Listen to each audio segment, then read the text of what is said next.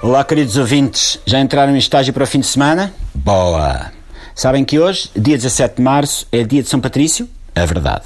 Os irlandeses acham que São Patrício é aquele senhor do século V que é santo padroeiro da Irlanda. Mas não, estão enganados. Nós, os portugueses, sabemos que o São Patrício é um herói da final de Paris. É o guarda-redes campeão europeu do Sporting. Lamento a Irlanda, mas o São Patrício é nosso. Por isso, aguentem-se à bronca. Como os mais atentos já terão percebido, isto vem a propósito do Dia Mundial do Sono, que também se celebra hoje. O Não é Mau costuma debruçar-se sobre as coisas que me tiram o sono, mas hoje eu quero ajudar quem tem dificuldades em serrar o galho. Aqueles que se deparam com dificuldades na hora de tirar o João Pestana para a cama e cavalgá-lo. Espera, espera. Esta imagem não foi das melhores, é até capaz de contribuir para a insónia. Por isso esqueçam o que eu disse. O que importa é reter isto. Há muitas, muitas, mas muitas maneiras de fecharmos o olhinho e ficarmos mais para lá do que para cá. Pensem em mim como o vosso, o vosso novo Vitinho. Lembram-se do Vitinho? Era aquele sorna que mandava o pessoal todo para a cama. Agora que penso nisso, não sei se o Vitinho era sorna ou torado. Bom, adiante. O sono diário regular é da maior importância. Quem não dorme convenientemente corre sérios riscos de desenvolver problemas de saúde, perturbações do foro psicológico ou até mesmo vir a ser comentador de bola na TV.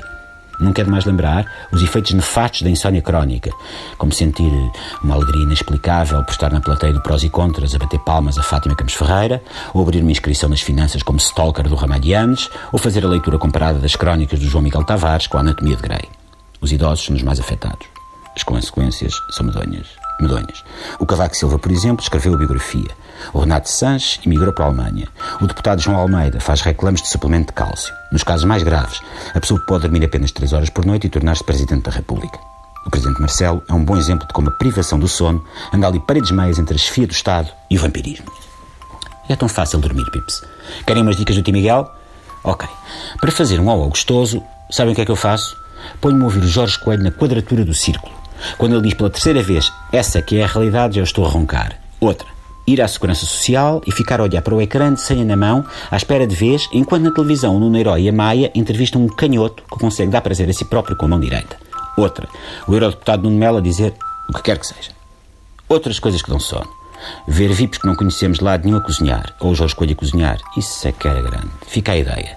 António Vitorino, ver tinta a secar, ver António Vitorino a secar, as páginas dos jornais com declarações de Carlos César, os lamentáveis discursos de improviso de Passos Coelho, as tertúlias televisivas da Calhandrice, um panda esparramado num puff em forma de Nuno Melo a roer a biografia do Cavaco. Dormir é menos complicado do que parece, Pips. E não esqueçam, vão já fazendo o ninho, porque dia 3 de janeiro é o dia do Festival do Sono. Não estou a enrolá-los, existe mesmo.